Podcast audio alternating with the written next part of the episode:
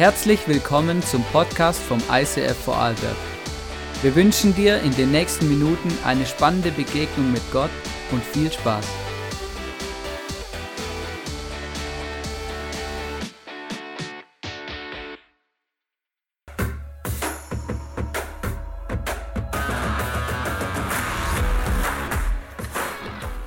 Bungee Jump ist nichts. Heute gehen wir Bergsteigen.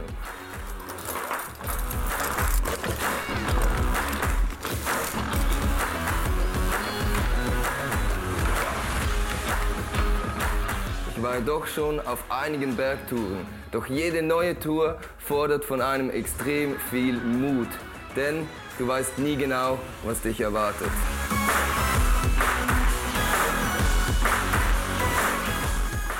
Doch wollt ihr ein Geheimnis wissen? Den Mut hole ich mir von da oben.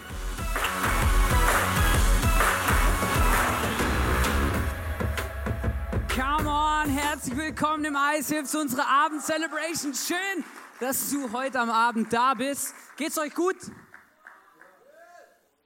Yeah, come on, come on. Hey, richtig gut. Ähm, ich habe eine Message vorbereitet für euch und wirklich, ähm, ich, ich habe mich mega gefreut. Wer von euch kennt Johannes den Täufer? Wer hat den mal persönlich getroffen? Hat jemand gesehen, wie der aussieht? Weil, brutaler Typ, ja. Na, hey, ich sag's euch ehrlich, oder ich, ich habe gelesen in der Bibel, ähm, wie der rumgelaufen ist und, und, und ohne Scheiß, aber das hat mich schon ein bisschen, ähm, wie sagt man dem, schockiert oder ich habe mich vielleicht auch ein bisschen gewundert, oder? Weil ich, ich sage euch kurz ein paar Facts, oder? Der hat so einen Kamelhaarpulli angehabt, oder? Also ein Gewand, ein, ein Gewand aus Kamelhaaren, oder? Wissen wir wissen vielleicht gar nicht, oder? Wie ein Kamel aussieht, wissen wir ja. Genau. Und, ähm, und er hat in der Wüste gelebt, das heißt, er hatte in dem Sinn keinen festen Wohnsitz, ja. Ähm, und er hat sich von Heuschrecken und wildem Honig ernährt. Heuschrecken und wilder Honig, mm, oh, hey, das ist doch, oder? Mm. Also es ist nicht so klassisch bei uns hier in unseren Breitengraden dieser Welt, dass man sowas tagtäglich isst, ja. Also ich habe mal Heuschrecken gegessen, aber frittierte, ja. Und äh, ganz ehrlich, ja, es war ganz gut, oder? Aber das Problem ist, der hatte keine Fritteuse, ja. Deswegen, ähm, ja, hat das halt anders gegessen, oder? Und dieser Mann, um den geht es heute in der Message. Und ähm, ich möchte einfach ganz kurz, ich habe so diese Message vorbereitet und diese Facts über diesen Mann gelesen. Und dann, dann habe ich mich ernsthaft so ein bisschen gefragt, hey, wie hat der wohl ausgesehen? Und dann habe ich so irgendwie gemerkt, okay, ich habe eigentlich, wenn ich das so lese, oder, habe ich eigentlich so ein Bild in meinem Kopf, ja. Und ähm, der Punkt ist einfach, dass wir vom, von, alle vom Gleichen reden, oder? Es war nicht normal damals, dass man einen Kamelhaarpulli anhatte. Es war nicht normal, dass man in der Wüste gelebt hat. Es war auch nicht normal, dass man Heuschrecken und wilden Honig gegessen hat. Also der Typ war ein schräger Vogel, ja? der ist dort aufgefallen, der ist dort, der ist dort, das, das war, verstehst du, das war nicht einfach normal, oder? Dass man so gelebt hat, aber der hat so gelebt. Und ähm, dann habe ich mir überlegt, wie stelle ich mir den vor, oder? Und ich muss ehrlich sagen, ähm, ich musste alle meine Bilder, ähm, die ich von Kind auf ähm, gehabt hatte, weil ich habe als Kind schon immer wieder Stories über diesen Mann gehört und ich musste diese Bilder mal auf die Seite werfen aus diesen Kinderbüchern und dann mal darüber nachdenken, ja, wie stelle ich mir denn den wirklich vor, wenn ich das so lese, oder? So ein Freak, extrovertierter Typ, oder? Wohnt in der Wüste, Kamelhaarpulli, oder? Heuschrecken. Und dann habe ich gegoogelt, das ist, wenn man im Internetbrowser ähm, in einer Suchmaschine etwas eingibt, genau. Meistens landet man bei Google oder man hat was anderes eingestellt. Und dann habe ich geschaut, was da so für Bilder kommen, wenn ich bestimmte Schlagwörter eingebe. Und ich habe tatsächlich ein Bild gefunden, wo ich gedacht habe, vielleicht, vielleicht hat er so oder so ähnlich ausgesehen. Das habe ich euch mitgebracht. Der hat kein Kamelhaarpulli an, aber vielleicht irgendwas äh, untenrum, was ihn bedeckt, genau. Auf jeden Fall, und das ist wirklich wichtig, warum zeige ich euch das? Hey, heute geht es um einen Mann, der aufgefallen ist. Heute geht es um einen Mann, der nicht in das normale Schema reingepasst hat. Und Gott, und das ist das Besondere, Gott hat eine besondere Aufgabe und einen besonderen Plan gehabt mit diesem Mann, für diesen Mann. Gott hat ihn benutzt, Gott hat ihn gebraucht, auch wenn er vielleicht für die einen oder anderen ein bisschen als schräger Vogel rübergekommen ist. Jesus hat sogar Jesus sagt von ihm und die Bibel sagt von ihm, er hat eine der wichtigsten Aufgaben überhaupt, weil er ist der Wegbereiter für Jesus gewesen. Der Wegbereiter für Jesus. Und als ähm, Johannes sein tägliches Business war in der Wüste, die Leute ähm, taufen. Also so viel Wüste kann es nicht gewesen sein, weil da hat es Wasser gehabt, weil sonst kann man niemand taufen. Und ähm, in, diesem, in diesem Taufbecken, wollte ich schon gerade sagen, in diesem Fluss hat er die Leute getauft. Und eines Tages, als er da am Taufen ist von diesen Menschen, kommt tatsächlich dieser Jesus. Und wir lesen in Johannes 1, Vers 29, als Johannes ihn sieht, am nächsten Tag, als Johannes am nächsten Tag bemerkte, dass Jesus zu ihm kam, rief er, seht, das ist Gottes Opferlamm, das die Sünde aller Menschen wegnimmt. Dieser Johannes war ein Prophet. Er hatte eine ganz klare Aufgabe. Er hat die Aufgabe gehabt, den Menschen zu zeigen, wer dieser Jesus ist. Und als er dann diesen Jesus kommen sieht, sagt er, hey, das ist genau der Mann, von dem ich schon die ganze Zeit rede. Dieses Opferlamm, der Mann, der uns alle retten wird.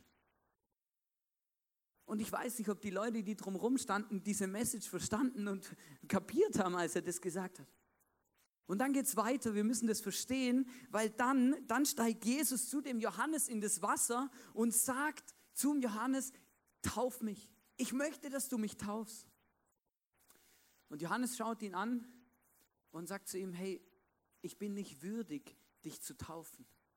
Eigentlich sollte ich von dir getauft werden. Aber Jesus sagt nein. Es ist der Wille des Vaters, dass du mich taufst. Und Johannes tauft diesen Jesus und als Jesus aus dem Wasser wieder auftaucht, geht der Himmel über ihm auf. Und dann steht in der Bibel, dass die, der Heilige Geist wie eine Taube auf ihn herabkommt und dann kommt eine Stimme aus dem Himmel, für alle hörbar, die folgendes sagt. Du bist mein geliebter Sohn, das ist mein geliebter Sohn, an ihm habe ich wohlgefallen. Das bedeutet, Gott sagt zu seinem Sohn Jesus, Gott sagt zu Jesus in dem Moment, du bist mein geliebter Sohn, du gefällst mir. Du taugst mir, ich, ich finde dich super. Und dann passiert etwas Krasses, weil in diesem Moment, nach dieser Taufe, beginnt der Dienst und das Wirken von Jesus auf dieser Welt. Vielleicht hast du in die, die Bibel mal gelesen oder das gehört. Jesus hat viele Wunder getan, er hat Kranke geheilt, er hat ähm, ähm, unglaubliche Dinge getan und Wunder getan und Predigten gehalten, da schnackelt mit den Ohren. Aber er hat nichts gemacht bis zu, dieser, bis zu dieser Taufe. Und bei dieser Taufe ging der Dienst von ihm los. Und wisst ihr, was das Krasse ist? Johannes der Täufer war der Urheber einer Erweckung. Er hat die Erweckung lanciert. Er hat, er hat das alles zum Laufen gebracht. Als er den Jesus getauft hat, ging es richtig los und richtig ab. Wisst ihr, was das Problem war? Plötzlich stand nicht mehr er im Mittelpunkt, sondern Jesus. Ein paar von seinen Jüngern sind Jesus nachgegangen und Jesus hat die krassen Wunder gemacht. Jesus hat die krassen Predigten gehalten. Aber er, er, er war dabei, er hat die Erweckung lanciert, ins Leben gerufen. Und dann passiert etwas Schlimmes in seinem Leben, weil er trifft, ich frage mich immer, wie das so genau passiert ist, aber er hat einen hohen äh, Führer, Leiter, wie auch immer, einen Fürsten von Israel getroffen, den Herodes. Und weißt du, was der Johannes gemacht hat? Der Johannes hat dem Herodes seine Ehe kritisiert. Und ist nicht immer so gut, oder? Vor allem, wenn die Person, die du, die du kritisierst, irgendwie sich ertappt fühlt, oder? Da fühlt man sich angegriffen, weil der Herodes hat nämlich seinem Bruder die Frau ausgespannt. Das macht man auch nicht. Und der Johannes hat das gesehen und dann hat er seinen prophetischen Mut zusammengenommen und gesagt, das macht man nicht du hast einen Fehler gemacht. Er hat mir den Finger auf ihn gezeigt. Und was war die natürliche Reaktion von diesem Mann, der relativ viel Macht hatte? Er hat ihn ins Gefängnis gesteckt. Ich sage, hey, wenn du, wenn du hier anfängst, mich, mir auf die Nerven zu gehen, dann stecke ich dich ins Gefängnis. Und er hat ihn ins Gefängnis gesteckt und in diesem Gefängnis sitzt er. Und ich bin mega dankbar für all unsere kreativen und handwerklich begabten Menschen, dass wir ein Gefängnis auf der Bühne haben. Und dann sitzt oder steht dieser Johannes im Gefängnis. Und wir möchten uns heute ein bisschen die Gefühlswelt von diesem Mann anschauen, als er im Gefängnis sitzt. Und ich möchte euch einen Bibelvers vorlesen, der recht entscheidend ist. Und zwar Matthäus 11, Vers 2 bis 3, da steht, Johannes der Täufer saß zu der Zeit im Gefängnis und hörte dort von den Taten von Jesus Christus.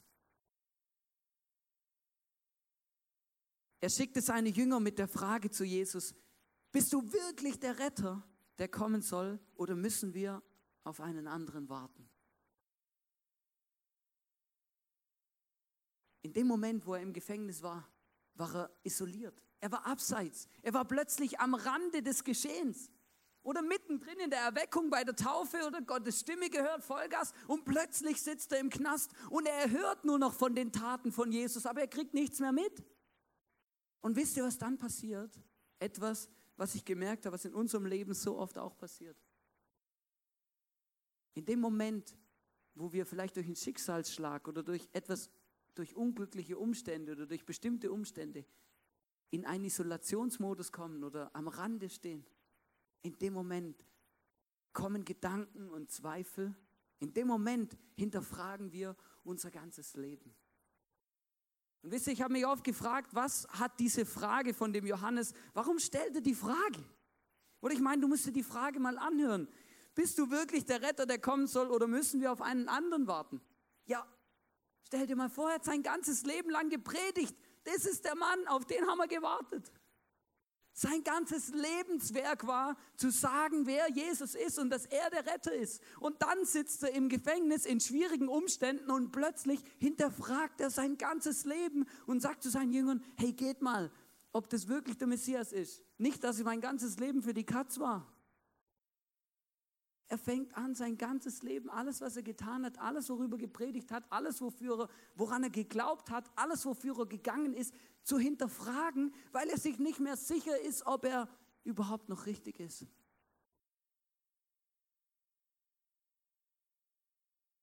Zweifel sind in sein Leben gekommen, Zweifel. Und als ich das so gelesen habe, habe ich gemerkt, hey, das ist etwas, was bei uns ganz oft auch passiert. Wir brennen für etwas, wir wissen etwas, wir glauben etwas, wir erleben den Gott, wir beten und erleben Wunder oder was auch immer. Und plötzlich geht es uns nicht so gut oder wir stecken irgendwo im Gefängnis fest oder im Abseits oder sind in einem isolierten Zustand und plötzlich fangen wir an, Fragen zu stellen. Gott gibt es dich wirklich? Bist du dir sicher, dass ich alles richtig gemacht habe? Ist es gut, so wie ich bin? Passt es schon für was ich bis jetzt gelebt habe oder sollte ich etwas ändern? Und wir hinterfragen unser ganzes Leben. Weißt du, ich habe mir ein bisschen Gedanken gemacht, was könnte dieser Johannes der Täufer sich so alles gefragt haben. Und vielleicht hat er sich gefragt, hey, wieso bin ich eigentlich so extrem?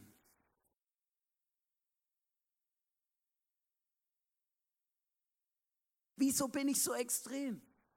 Oder wieso kann ich nicht so leben wie alle anderen, oder? Normales Haus, kein Kamelhaarpulli, oder? Normales Essen, Essen. Nein, wieso muss ich eigentlich so ein Freak sein? Wenn ich nicht so ein Freak wäre, dann würde ich jetzt auch nicht hier drin sitzen. Vielleicht hat er sich gefragt, wieso bin ich eigentlich so extrovertiert? Hätte ich doch meine Klappe gehalten. Das frage ich mich auch manchmal.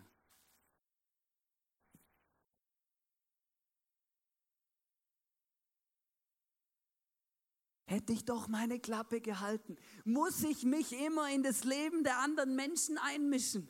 Hätte ich dem Herodes nicht was gesagt, würde ich jetzt nicht hier sein. Wieso kann ich nicht meine Klappe halten? Vielleicht hat er sich gefragt, hey, wieso bin ich eigentlich so exotisch? Oder ich kenne niemanden, der ist wie ich. Ich kenne niemanden, der in der Wüste gelebt hat. Ich kenne niemanden, der einen Kamelhaarpulli anhat. Ich kenne niemanden,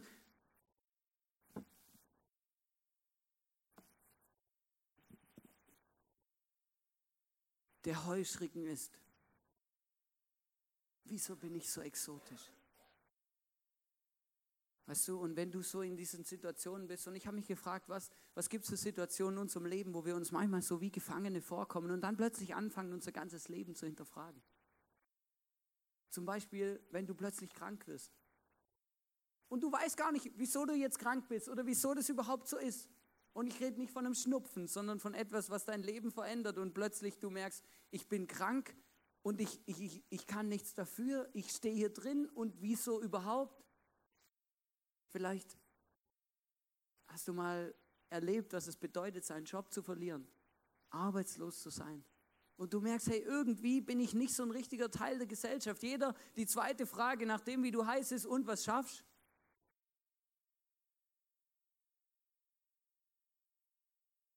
Ja, im Moment gerade bin ich arbeitssuchend. Ich weiß auch nicht so genau warum. Vielleicht bin ich einfach zu schlecht, vielleicht weiß ich einfach nicht weiter, vielleicht passt es einfach bei mir nicht, vielleicht mache ich irgendwas falsch. Vielleicht hast du, vielleicht weißt du, was es bedeutet, aus irgendeiner Umständen, die vielleicht deinen Job zu beenden, die Karriere hinter dir zu lassen. Vielleicht, weil du ein Kind gekriegt hast. Und plötzlich alle Leute um dich herum erzählen, was im Geschäft so alles läuft und wie sie Karriere machen und du denkst, wieso sitze ich eigentlich zu Hause? Ich kriege gar nichts mehr mit. Ich bin wie abseits. Und plötzlich fangen wir an zu zweifeln. Und wisst ihr, was dann passiert? Dann machen wir uns solche Gedanken. Wir sprechen das meistens nie laut aus. Wir gehen meistens nie zu den Leuten und sagen, wieso bin ich eigentlich so ein schräger Vogel? Nein. Wir fragen uns das in unseren Gedanken und denken darüber nach und sagen, hey, warum ist es so? Wieso bin ich so?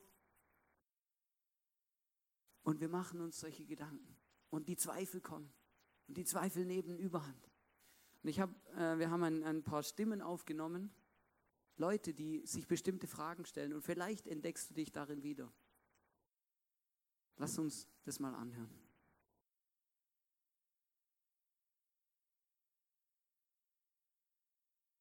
Ich bin viel zu schräg. Ich bin viel zu seriös. Ich kann nicht gut reden. Ich bin zu Ich bin albern. viel zu grob dafür. Ich bin zu alt dafür. Ich bin doch viel zu kompliziert. Ich bin zu alt. Ich kann nicht gut singen. Ich bin zu albern. Ich rede viel zu viel. Ich habe doch keinen Geschmack. Ich bin viel zu grobmotorisch. Ich bin doch nicht interessant. Ich bin nicht dafür gemacht. Ich bin viel zu schräg.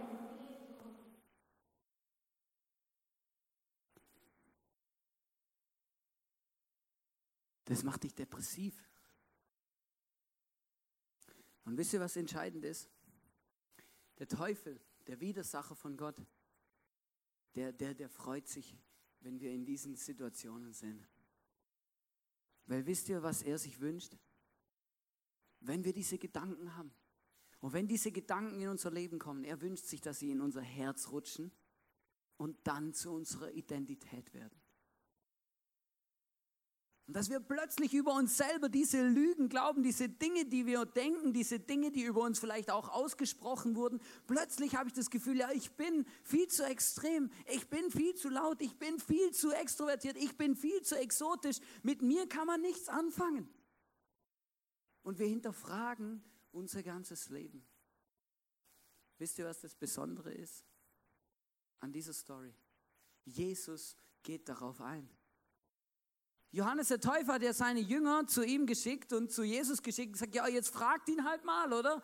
Ob mein Leben für die Katz war oder ob es was gebracht hat. Und dann gehen diese Jünger hin und dann, dann macht Jesus eine, eine Rede über, dann schwingt Jesus eine Rede über den Johannes und das ist wirklich atemberaubend.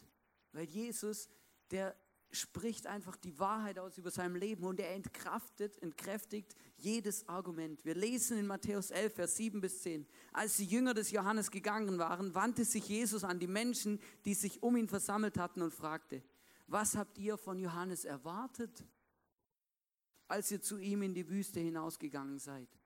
Wolltet ihr ein Schilfrohr sehen, das bei jedem Windhauch hin und her schwankt? Jesus fragt die Leute, ja, wolltet ihr jemand sehen, der nicht extrem ist? Wolltet ihr jemand sehen, der seine Klappe hält? Wolltet ihr jemand, der sich immer der Meinung anpasst, die gerade in ist? Nein. Und dann redet er weiter, dann sagt er, oder wolltet ihr einen Mann in vornehmen Kleidern sehen, oder? Wolltet ihr jemand sehen, der kein Kamelhaarpulli anhat? Oder wolltet ihr einen Mann in vornehmen Kleidern sehen, dann hättet ihr in den Königspalast gehen müssen, nicht zum Johannes in die Wüste. Oder wolltet ihr einem Propheten begegnen? Ganz ehrlich, wenn man die Bibel aufschlägt und sich die Propheten anguckt, die sind alle ein bisschen speziell.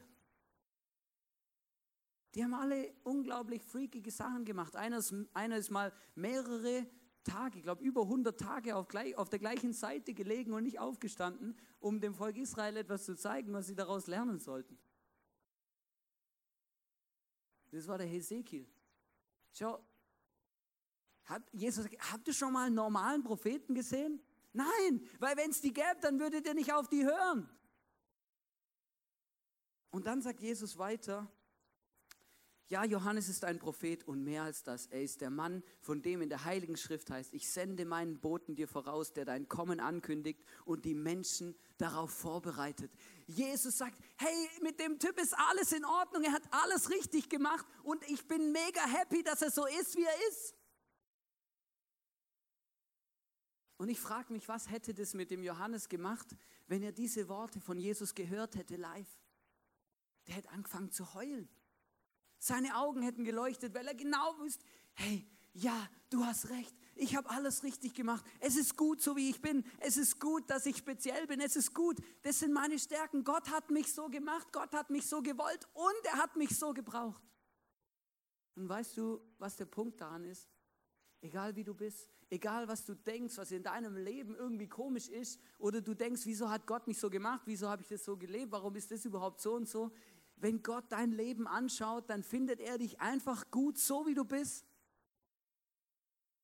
Aber manchmal glauben wir das nicht. Manchmal zweifeln wir daran, manchmal hinterfragen wir alles. Und wir müssen aufpassen, dass es nicht zu unserer Identität wird sondern dass die Wahrheit Gottes über unserem Leben unsere Identität ist.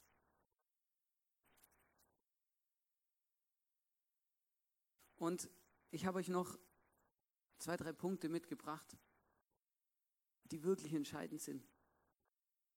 Jesus sagt dem Johannes, hey, du bist besser, als du denkst. Du bist besser, als du denkst. So viele Menschen denken sehr viel schlechter über sich selber wie andere Menschen um sie herum oder wie Gott. Wir haben euch ein Video mitgebracht, wo eigentlich für sich selber spricht. I'm a forensic artist. Worked for the San Jose Police Department from 1995 to 2011.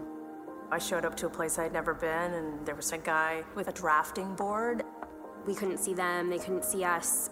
Tell me about your hair I didn't know what he was doing, but then I could tell after several questions that he was drawing me. Tell me about your chin. It kind of protrudes a little bit, hmm. especially when I smile. Your jaw. My mom told me I had a big jaw. What would be your most prominent feature? Kind of have a fat, rounder face. The older I've gotten, the more freckles I've gotten. I would say I have a pretty big forehead. Once I get a sketch, I say thank you very much, and then they leave. I don't see them. All I had been told before the sketch was to ha- get friendly with this other woman, Chloe. Today I'm going to ask you some questions about uh, a person you met earlier, and I'm going to ask you some general questions about their face. She was thin, so you could see her cheekbones. And her chin, it was a nice, thin chin. She had nice eyes. They lit up when she spoke. Cute nose. She had blue eyes, very nice blue eyes. So here we are. This is the sketch that you helped me create, and that's a sketch that somebody described of you. So yeah, that's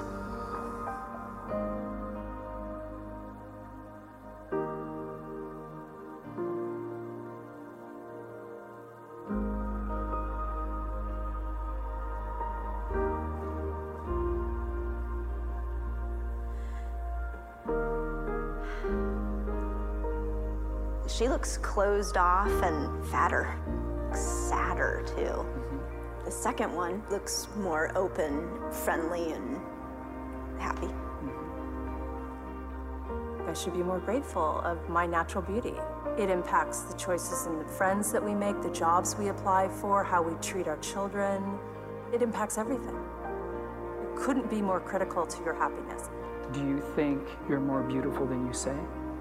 Yeah. Yeah. We spend a lot of time as women analyzing and trying to fix the things that aren't quite right. And we should spend more time appreciating the things that we do like.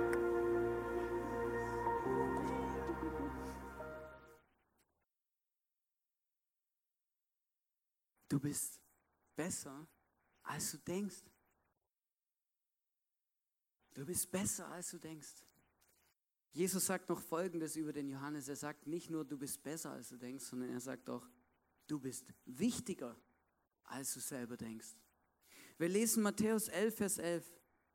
Ja, ich versichere euch, von allen Menschen, die je geboren wurden, ist keiner bedeutender als Johannes der Täufer.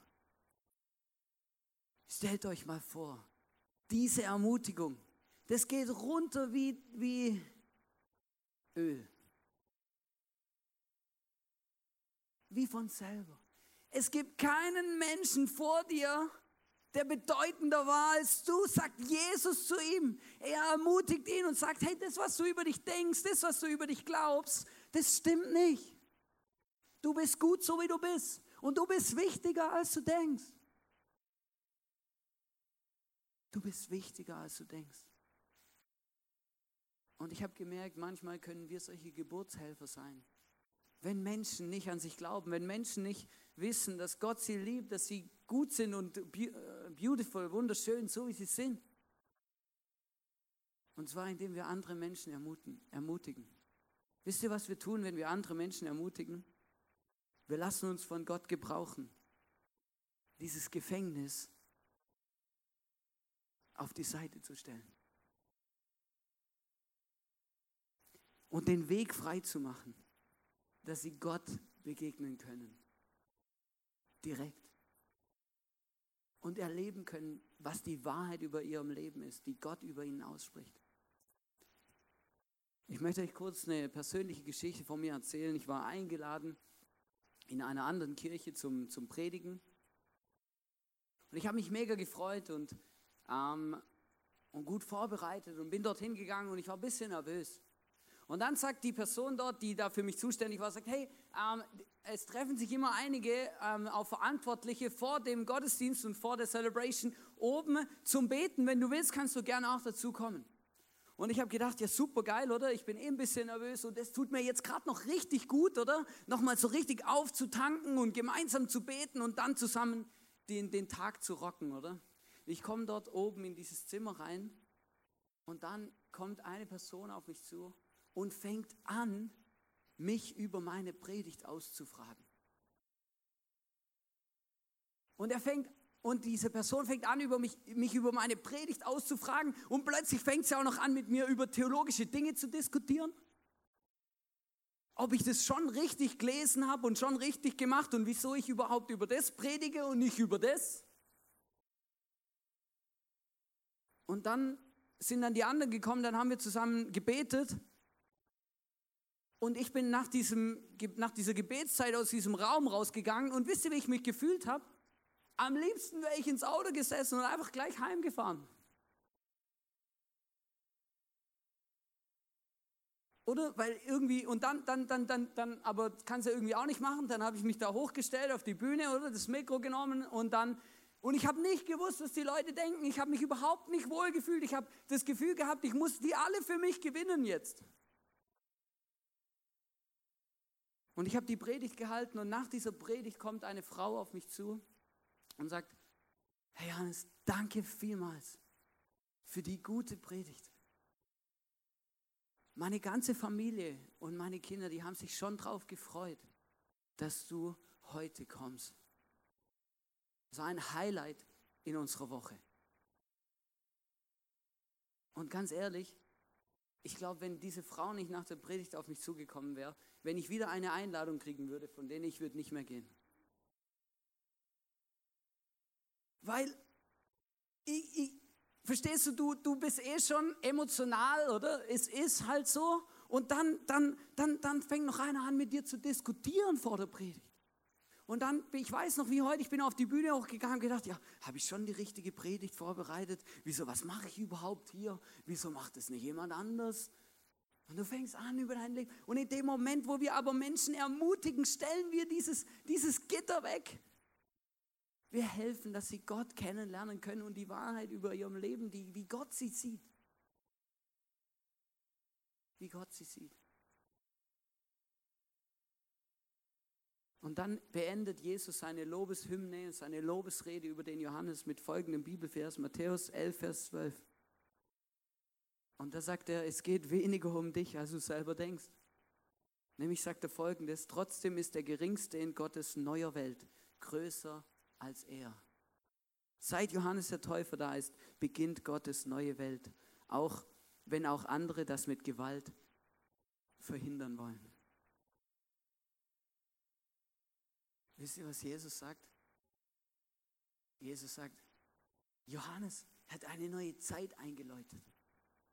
Ein etwas Neues begonnen. Und wisst ihr was? Die Zeit, wo Jesus auf dieser Welt ist, die Zeit, wo der Heilige Geist Raum einnimmt in jedem Einzelnen von uns, da wo Gott plötzlich nicht mehr weit weg ist, wo ich nicht in den Tempel gehen muss, um ihm zu begegnen, sondern wo Gott da ist, wo du bist, egal wo du auf der Welt bist. Und deswegen sagt Jesus Folgendes. Er sagt, hey, jetzt habe ich euch gerade erklärt, wie wichtig der Johannes ist, aber ihr dürft eins nicht vergessen. Am Schluss geht es nicht um uns. Nicht um mich, nicht um dich, um niemand von uns. Am Schluss geht es nicht um Titel, Positionen, was auch immer, sondern wisst ihr, worum es am Schluss geht? Um den Jesus, um den, der auf dem Thron sitzt. Und Jesus sagt, hey, wisst ihr, was der Johannes der Täufer immer richtig gemacht hat? Er hat sein ganzes Leben dafür investiert, dass, um auf diesen Jesus zu zeigen. Er hat sein ganzes Leben immer gesagt, hey, schau, da kommt das Opferlamm. Das ist die entscheidende Person. Darum geht's. Nicht um mich, sondern um ihn hier, um Jesus, um den, der auf dem Thron sitzt. Und Jesus sagte mit, hey, es ist super, wenn du ermutigt bist, wenn du an dich selber glaubst und wenn du checkst, dass du wertvoll bist und dass Gott dich so gemacht hat, wie du bist. Aber weißt du, was entscheidend ist? Es geht am Schluss nicht um dich, sondern um Jesus um den, der auf dem Thron sitzt. Und wenn du mit deinem Leben, dein Leben so leben kannst, dass du zeigen kannst, diesen, mit deinem Leben auf diesen Jesus zeigst, dann wird dein Leben abheben. Und das ist das, was ich, was ich lernen will und was ich gemerkt habe bei diesem Johannes. Er hat sein ganzes Leben gelebt für diesen Gott, für diesen Jesus gesagt, hey, ich bin dafür da, um zu zeigen, dass er der wahre, wahre Gott ist, dass er entscheidend ist, dass er das Opferlamm ist, dass niemand anders wichtiger ist als er. Johannes hat gesagt in seinem ganzen Lebenswerk, Jesus ist das Zentrum dieses Universums. Er, wir müssen an ihn glauben, ihn kennenlernen, damit wir Gott erleben, damit wir einen Frieden haben, den uns sonst niemand geben kann, damit wir eine Hoffnung haben, die, die, die diese Welt überlebt. Verstehst du? Und Jesus sagt es auch nochmal, sagt, hey, und wisst ihr, wie man das nennt? In unserem christlichen Fachjargon sagt man dazu Demut. Dass mein ganzes Leben nicht auf mich zeigt, nicht mich in den Vordergrund stellt, sondern Jesus. Und den, der auf dem Thron sitzt. Den, der herrschen wird für immer. Jesus sagt, hey, es ist eine neue Zeit angebrochen. Eine Zeit, in der wir eine persönliche, direkte Verbindung mit dem Vater im Himmel haben können. Ihn kennenlernen können, mit ihm quatschen können. Und erleben, was, wie sehr er uns eigentlich wirklich liebt. Und vielleicht hast du dich gefragt, wieso stand dieser Sessel die ganze Zeit hinter diesem Gitter? Ganz einfach. Weil wenn wir in diesen Situationen sind, wo wir uns isoliert fühlen, wo wir uns wertlos fühlen, wo wir Zweifel haben und unser Leben hinterfragen. Wisst ihr, was dann ein Fakt ist? Jesus ist immer da. Er sitzt immer hinter uns. Er stärkt uns immer den Rücken. Er weiß, wie es uns geht. Er kennt uns ganz genau und er hat uns nicht vergessen. Wisst ihr, was unser Problem ist? Wir drehen uns nicht um. Jesus ist immer da.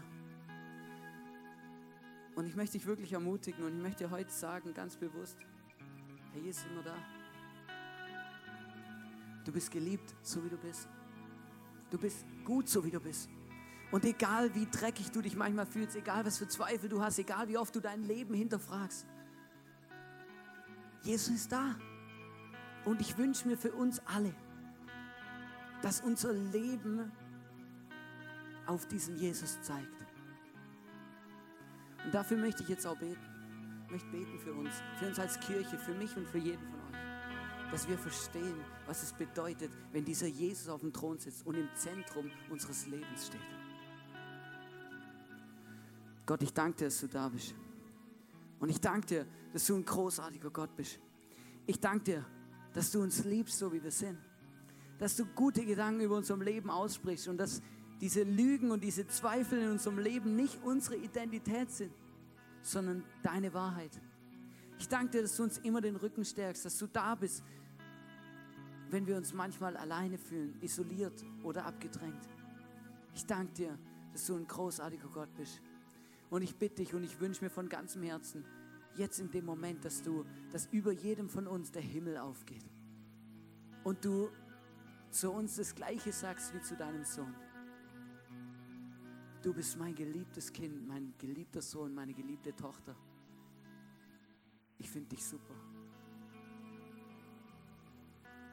Und Jesus, ich danke dir, dass du da bist. Und ich wünsche mir von ganzem Herzen, dass mein ganzes Leben auf dich zeigt.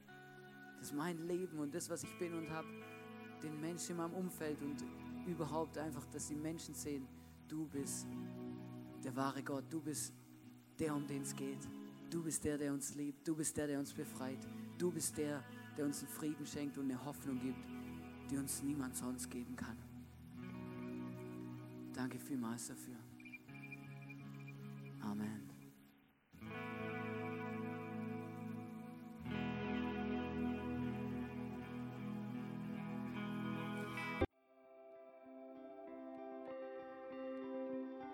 Wir hoffen, dass dir diese Predigt weitergeholfen hat. Wenn du Fragen hast, schreib uns eine Mail an info at icf-vlbg.at. Alle weiteren Informationen findest du auf unserer Homepage